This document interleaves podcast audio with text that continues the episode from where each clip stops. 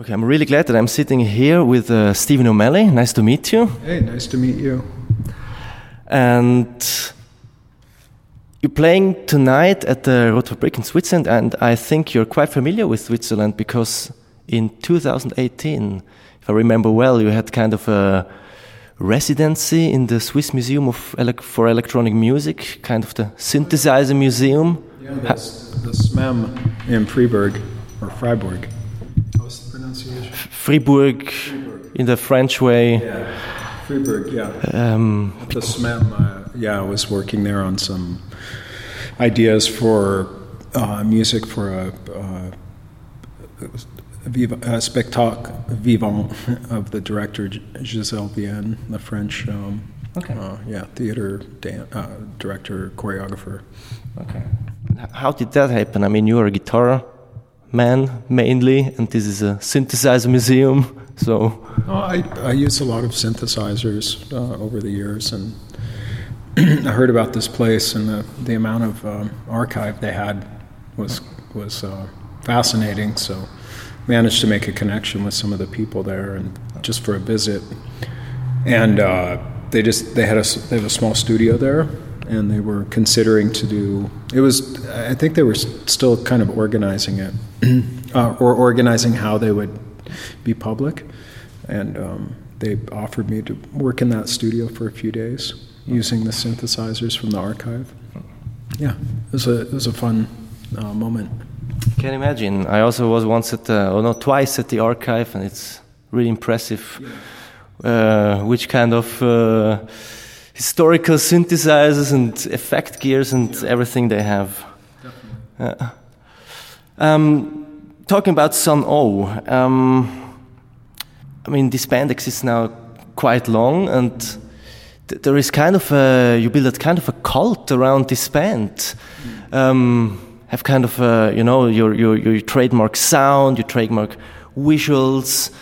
Um, how do you think is that possible within a niche genre that it's it, it, it, it's it, I mean it's it's huge now mm. something but it but it but the music is still very experimental and drone mm. stuff so how do you think it, this is possible yeah we've been Greg and I've been reflecting on this type of question or th these these kind of questions a lot in the last year um, when we kind of realized that the band we formed the band 25 years ago.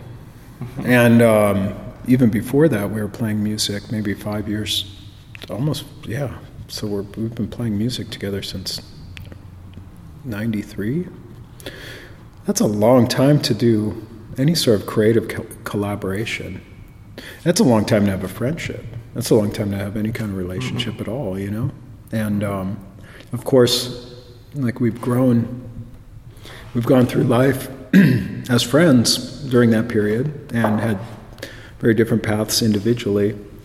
But Sunn has, uh, for us, gratefully been a point we can um, kind of come back to for our own pleasure and our, for our friendship, not just musically and artistically, but to enjoy being together and and uh, do things like play concerts and have these op- make these opportunities happen or have these opportunities to do these kind of crazy things. And you're right; it's very experimental.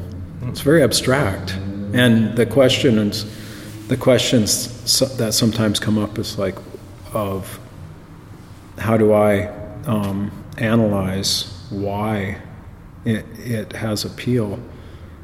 Um, I, I, tend to repost with, uh, you just don't know why music or art connects with people. Mm-hmm. But the fact that it does is is the strong point of art and moving people's minds, imagination, creativity, thoughts, bodies. You know, there's many ways that art affects people, but that that connection, that engagement, is one of the um, functions of art. Um, I, I, believe it's also one of the political functions of art that makes it um, powerful and and um, uh, threatening to authority, authoritative structures. But in Sunn's case, there's also something that we've just been from the day one, we've been operating without really like goals or, uh, you know, expectations. Like our ambition and our ambitions for different era, eras of when Sunn has been around have been really like our own, on our own shoulders, like with our responsibilities and our kind of dreams and um, uh, trajectory at that time creatively. Like to make an album, to complete a tour, to work with an artist, to work with an ensemble of people and stuff. Those things have been um, quite close. And we've had a lot, a lot of help and great collaborators and people who've given us chances and, and worked for us and like supported us too over the years. But it's kind of come from a place of um, where DIY also releasing our own records, uh-huh. taking on the financial responsibilities of doing things like touring or mm-hmm. pressing records, producing records ourselves you know, I think that's um, been at the same time it's limiting in a sort of business sense in a certain certain way, but it's also quite liberating. And it, it, for us, at least, I think it's kept things pretty on the pretty on the floor or pretty on the on the level, so we can um, really appreciate what's going on. This particular tour we're on now, and the tours we've done this year after post pandemic have been extraordinary um, as far as the audience connection. And that's really. Um, that's something we're focusing on. Like all of these people, I guess there's a kind of mythology and story around our concerts, and we've been blessed in a way. A lot of groups that are doing challenging music have not, in the way that people from very different backgrounds and points of view and métier like are interested to have that experience of the concert. They don't have to be like a metal fan or a record collector or something like that, you know. Which which there's a lot of people like that too, but you know there there's a, there's a greater sort of human experiential element to not just the music but the whole the whole concept that I think um, mm-hmm. we've um, allowed to be more than ourselves in our individual ego ways. And you know maybe the stubbornness of just continuing doing that has the, what? the stubborn stubborn attitude of continually doing that for so long has touched a lot of people in a way they've talked about it. And it's like the the um the word of uh, wanting to have that experience has you know been magnetic for audiences. So, I mean, I'm very, very grateful for where we're at and what we've had. And uh, we, uh, Greg and I, uh, would never have imagined this, of course, at the beginning. But at that time, we were just in a room playing guitar, enjoying playing guitar together. And it's kind of, you know, that's still like the main ingredient there. That's like the that's the that's the fundament of this music. Like just enjoying to do the music together too. So that's beautiful. Um, yeah, generally a really long answer with a lot of uh, uh, interesting and beautiful aspects you talked about. Um, you also said you, you had some some some goals you, you wanted to achieve uh, before you told us, uh, are talking about sound wise that you, you, had this sound in your head before, or uh, also this uh, visual aspect, because the visual aspect is also yeah. very important for for yeah. this uh, duo, as I say now. But for, for me, it's been a, develop, a, case of a long development and, mm. and uh, evolution of a artistic practice. You know, so it's not like I, I don't. I, not, I personally don't have the brain to foresee something 25 years in the future. You know, like a, maybe a filmmaker has that kind of thing, or like a really like Marina Abramovich or someone. Yeah, this longer. Um, it's like it's it's this art project that's encompassed my adult life. or be, and especially becoming an adult, kind of like it started in this area of like early 20s, and now I'm almost 50. That's amazing. And I've done a lot of other music and art and worked in a lot of different other ways, also with jobs, but this one's been there a long time. And the types of goals, I think they've been more oriented around that particular moment when there was those moments at those moments we're very present and aware of like who's around who's in the constellation of this project or this band or the, whatever it is and what are the opportunities there? And how can we um, yeah really blossom something out of that? Whether it's um, you know deciding to work with steve albini for life metal and then the people who are around at that it's not just there's people hanging around but you know with change and with time the social side evolves and and develops too and some people come and are very integrated for a while, and then um, we go on different paths too, you know.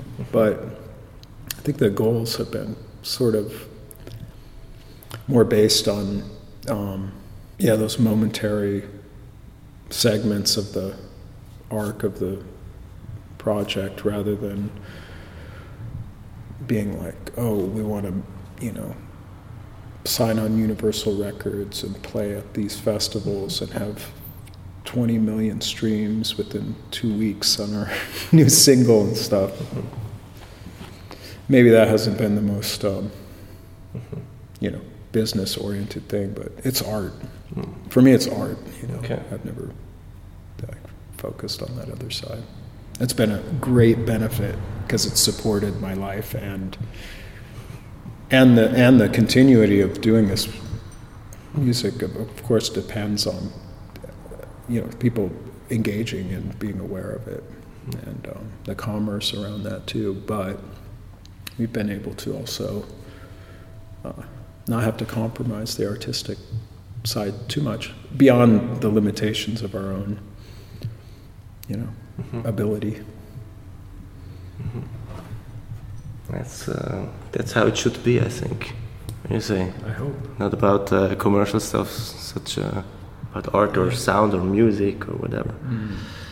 Um, talking about development, if uh, if I remember right, I, I heard you once in another interview say that you before you, s- you started to play music with shows and stuff like this, you released a fanzine or something like this. uh, yeah Was it is that true?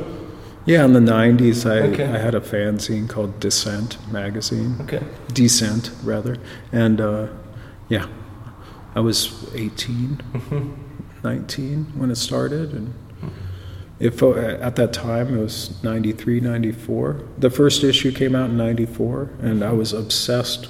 Well i actually made an issue before that that i threw away which had a lot of interviews with death metal bands but at that moment i discovered black metal. Scandinavian, Greek, Brazilian, mainly, and uh, uh, yeah, the the fanzine was really oriented around that kind of music in the first couple of years. But then, even that opened up. That was like a vassal to sort of allow an exploration of music as a listener. So there's some, you know, I was discovering things like World Serpent label and um, Cold Meat Industries and um, some other sort of post, basically like post psychic TV uh, scenes uh, and labels and stuff. Yeah. And al- also I had collaborators with that fanzine too, people I worked with to write. Like Runhild Gammelsæter and Tyler Davis were pretty involved with different issues. Okay. that. And then it, in 1999, we released five issues. And uh, 99, I was also, I had moved to New York.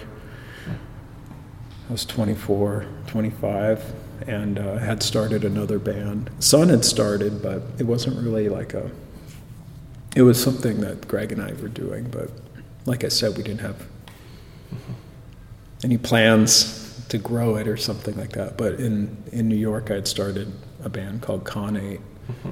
and uh, I got to a point where writing about music involved too much critical, um, judgmental uh, aspects, especially with reviews, and there, for for me, it, it turned into something that was kind of kind of harsh and negative the way I was like reacting because I was so overwhelmed with submissions of things to write about and felt obligated.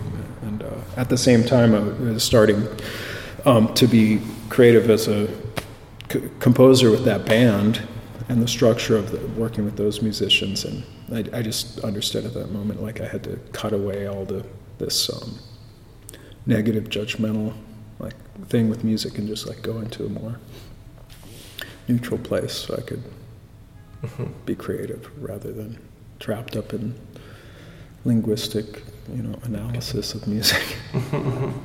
okay, but when you're thinking back now in, in these days when you started uh, releasing this uh, fanzine um, or magazine, I don't know. Um, what would you say? How, how, how developed your, your kind of listening to new music from back in the days and now? So, do you listen different, or do, do you have another approach uh, listening to new music? Yeah, you know, I kind of continued the, way I listened at that time up until the pandemic. I realize now, and it was. Uh, uh, especially in the five or seven years before the pandemic, I, I would buy and acquire so many records. And my, my thing was just like, I just love exploring and I'm super curious and following, you know, branches of music based on a certain musician or a style or a band or a time period. It's, it's just endless. And I spent a lot of time just listening to something once or twice just to have the experience and then continually sort of feed it's quite obsessive. And when I was doing the fanzine, I think I was trained to do that because I would receive a lot of promo. And um, I felt like I should know all about all this stuff and should experience all of it. But it wasn't my by my own volition uh, discovering it, a lot of it, you know. So, but when the pandemic happened, I um, I ended up uh, kind of desettled, living in different places, and of course enjoying the space and time and, and the outdoors so much more, and not kind of it was like a you know maybe maybe it's this way for a lot of people. I mean, I, I was pretty fortunate; I didn't have too much health stuff in my family or friends, but it was like a retreat that I had needed for a long time, and part of that was just kind of letting go of this obsessive consumption behavior of listening. And that has nothing to do with love of music or curiosity, but the object of the record or the the um, sort of desire of, oh, I found this musician, it touched me. Now I have to listen to everything they've ever done, type thing. Mm-hmm. Wrecking or like collecting and stuff. That's fun, but I've kind of left that now, mm-hmm. and. Um,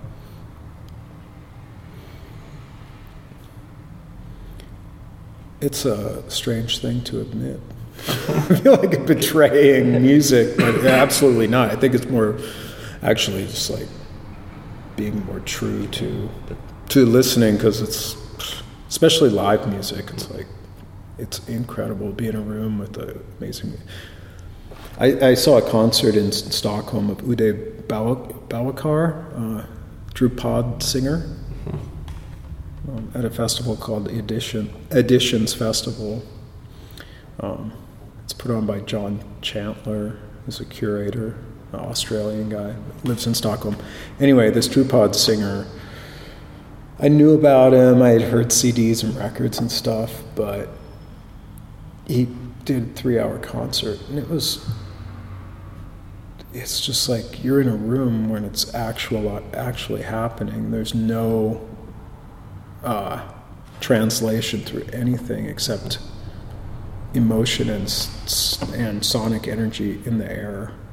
You know, it's like uh, and with a master musician, just I mean, uh, you've been in this situation many times. Anyone out there who loves music and live music has those moving things. They they move your your whole perspective and stuff.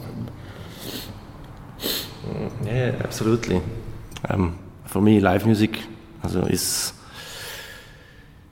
is the purest way to consume music for me. I don't know because yeah, it's it's played uh, live and you're here, and it's a, it's a situation where uh, it's kind of a meditation because uh, mm. you absolutely have to be in the present. Mm-hmm. You cannot go back to the to the like on a, on a record or something.